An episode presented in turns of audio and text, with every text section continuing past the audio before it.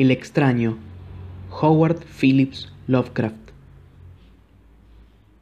Infeliz aquel a quien sus recuerdos infantiles solo traen miedo y tristeza. Desgraciado aquel que vuelve la mirada a las horas solitarias en vastos y lúgubres recintos de cortinas marrones y alucinantes hileras de antiguos volúmenes, o a las pavorosas vigilias a la sombra de árboles descomunales y grotescos, cargados de enredaderas que agitan silenciosamente en las alturas sus ramas retorcidas. A eso me destinaron los dioses, a mí, el aturdido, el frustrado, el estéril, el arruinado, y sin embargo me siento extrañamente satisfecho y me aferro con desesperación a esos recuerdos marchitos cada vez que mi mente amenaza con ir más allá, hacia el otro. No sé dónde nací, salvo que el castillo era extraordinariamente horrible, lleno de pasadizos oscuros y con altos cielos rasos donde la mirada sólo distinguía telarañas y sombras. Las piedras de los agrietados corredores estaban siempre desagradablemente húmedas y por doquier se percibía un olor fétido como de pilas de cadáveres de generaciones muertas. Jamás había luz, por lo que solía encender velas y quedarme mirándolas fijamente en busca de alivio. Tampoco afuera brillaba el sol, ya que unas terribles arboledas se elevaban por encima de la torre más alta. Una sola, una torre negra, sobrepasaba el ramaje y salía al cielo abierto y desconocido, pero estaba casi en ruinas y sólo se podía ascender a ella por un escarpado muro casi imposible de escalar. Debo haber vivido años en ese lugar, pero no puedo medir el tiempo. Seres vivos debieron haber atendido a mis necesidades. Sin embargo, no puedo rememorar a persona alguna excepto yo mismo, ni ninguna cosa viviente salvo silenciosas ratas, murciélagos y arañas. Supongo que quien quiera que me haya cuidado debió de haber sido asombrosamente viejo, puesto que mi primera representación mental de una persona viva fue la de alguien semejante a mí, pero tan retorcido, marchito y deteriorado como el castillo. Para mí no tenían nada de grotescos los huesos y los esqueletos esparcidos por las criptas de piedra cavadas en las profundidades de los cimientos. En mi fantasía asociaba estas cosas con los hechos cotidianos y los hallaba más reales que las figuras en colores de seres vivos que veía en muchos libros mozos. En esos libros aprendí todo lo que sé.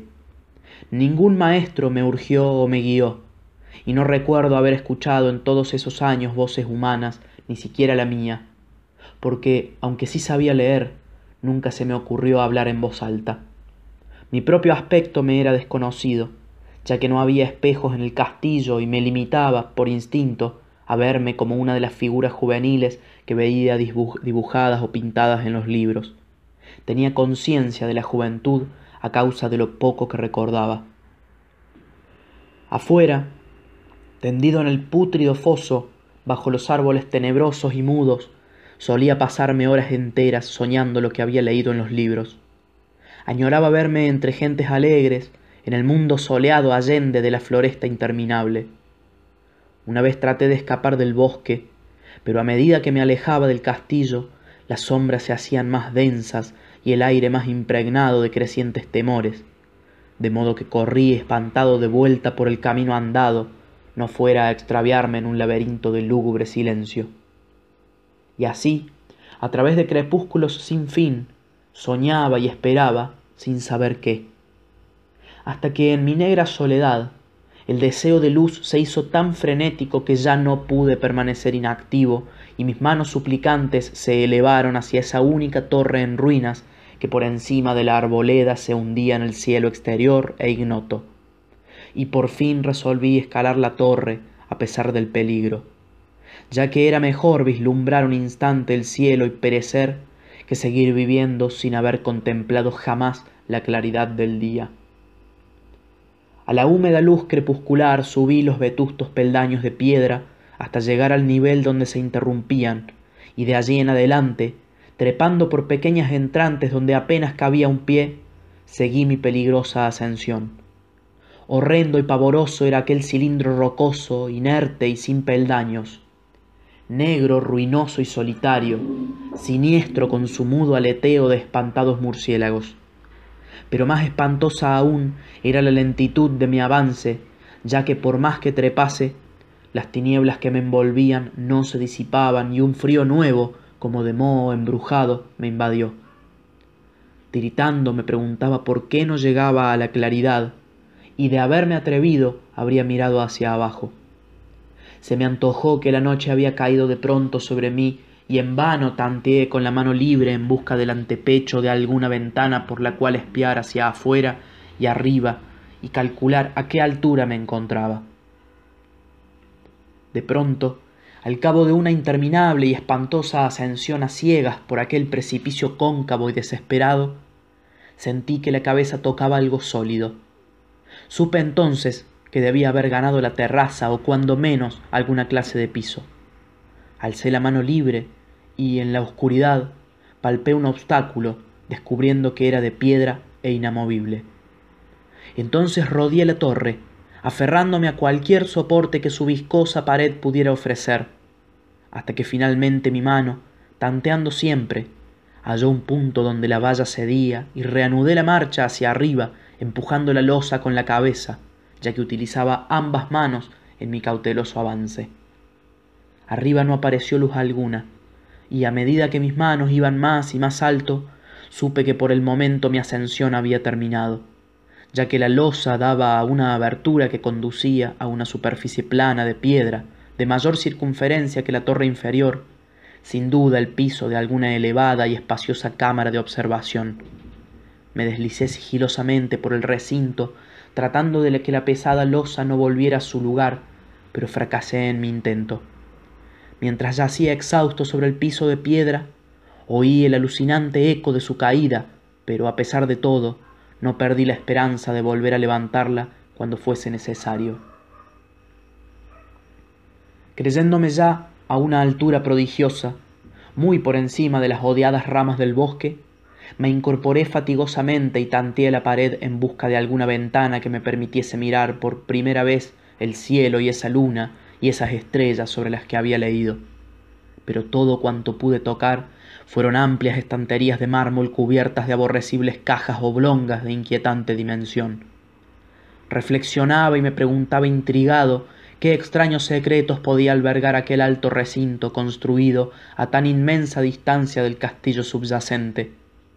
De pronto mis manos tropezaron inesperadamente con el marco de una puerta del cual colgaba una plancha de piedra de superficie rugosa debido a las extrañas incisiones que la cubrían. La puerta estaba cerrada, pero haciendo un supremo esfuerzo superé todos los obstáculos y la abrí hacia adentro.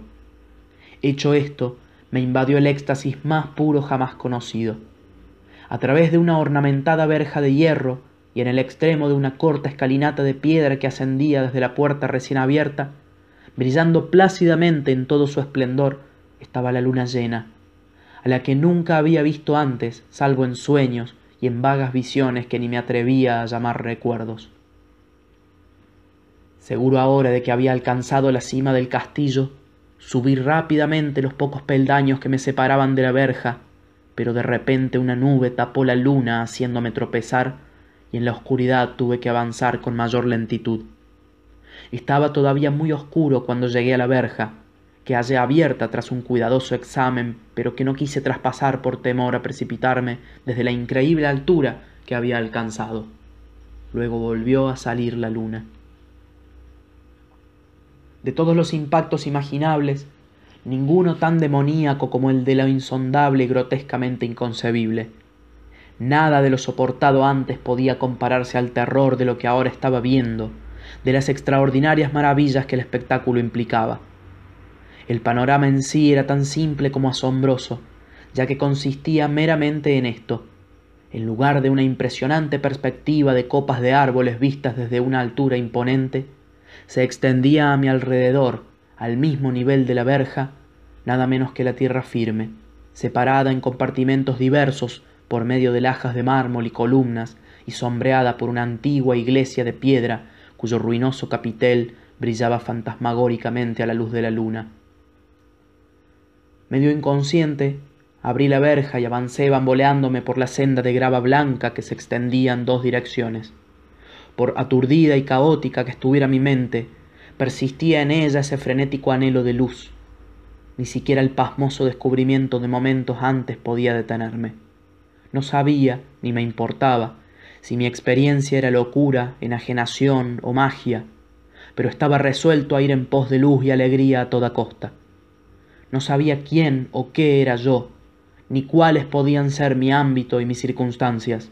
Sin embargo, a medida que proseguía mi tambaleante marcha, se insinuaba en mí una especie de tímido recuerdo latente que hacía mi avance no del todo fortuito, sin rumbo fijo por campo abierto, unas veces sin perder de vista el camino, otras abandonándolo para internarme, lleno de curiosidad, por praderas en las que sólo alguna ruina ocasional revelaba la presencia, en tiempos remotos, de una senda olvidada. En un momento dado tuve que cruzar a nado un rápido río cuyos restos de mampostería agrietada y mohosa hablaban de un puente mucho tiempo atrás desaparecido.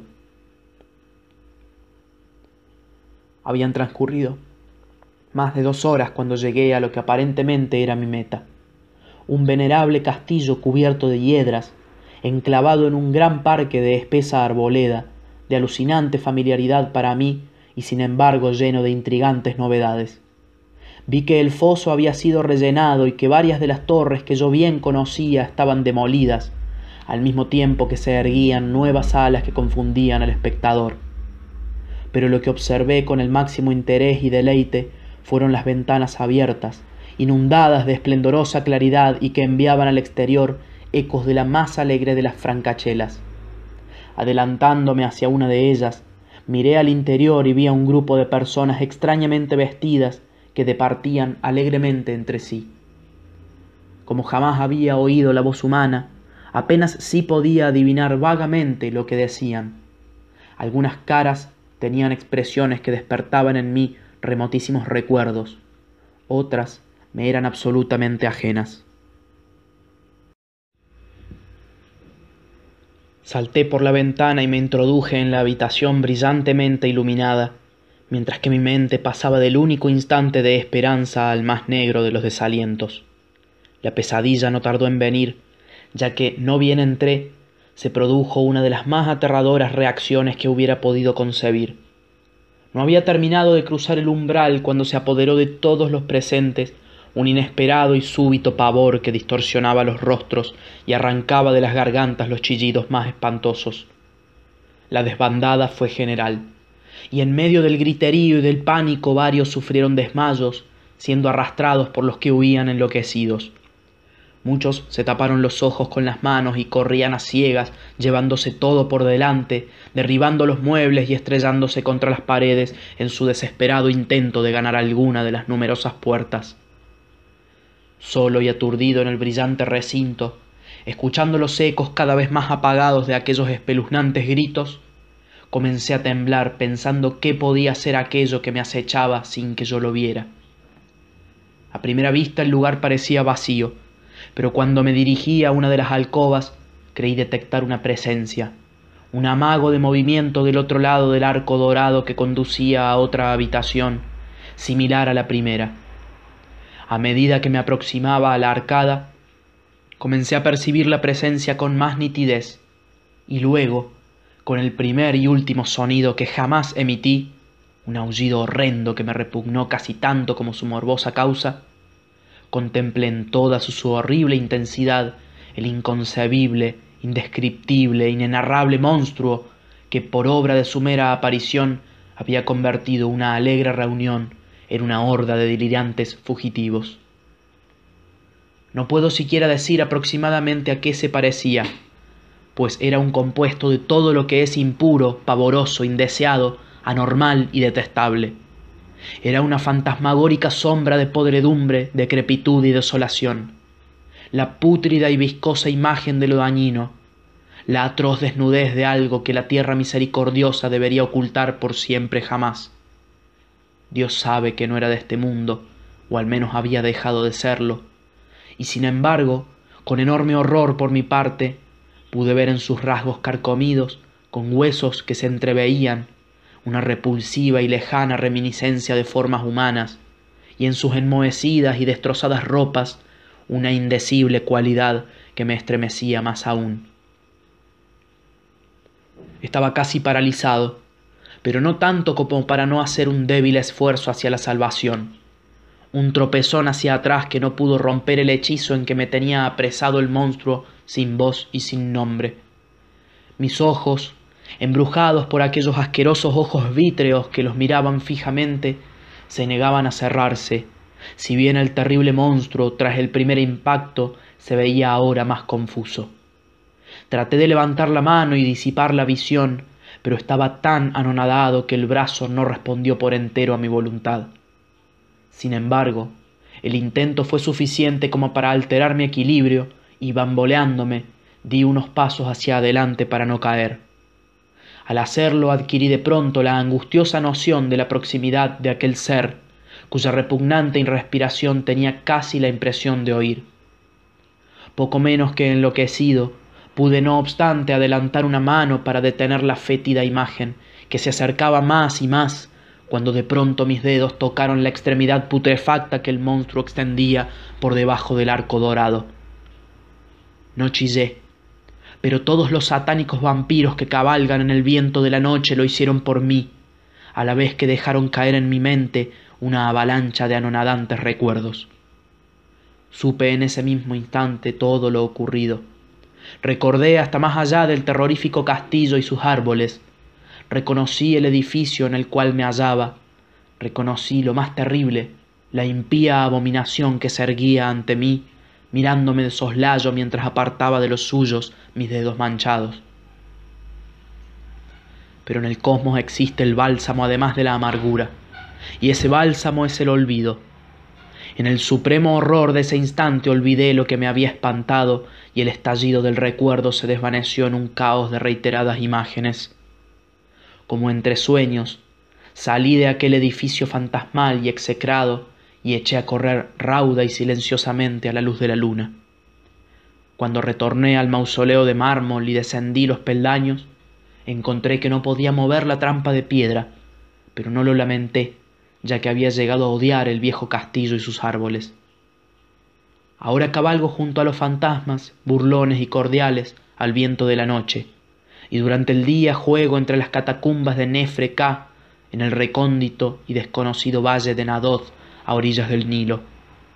Sé que la luz no es para mí, salvo la luz de la luna sobre las tumbas de roca de Neb, como tampoco es para mí la alegría, salvo las innominadas fiestas de Nitocris bajo la gran pirámide. Y sin embargo, en mi nueva y salvaje libertad agradezco casi la amargura de la alienación. Pues aunque el olvido me ha dado la calma, no por eso ignoro que soy un extranjero, un extraño para este siglo y para todos los que aún son hombres. Esto es lo que supe desde que extendí mis dedos hacia esa cosa abominable surgida en aquel gran marco dorado, desde que extendí mis dedos y toqué la fría e inexorable superficie del pulido espejo.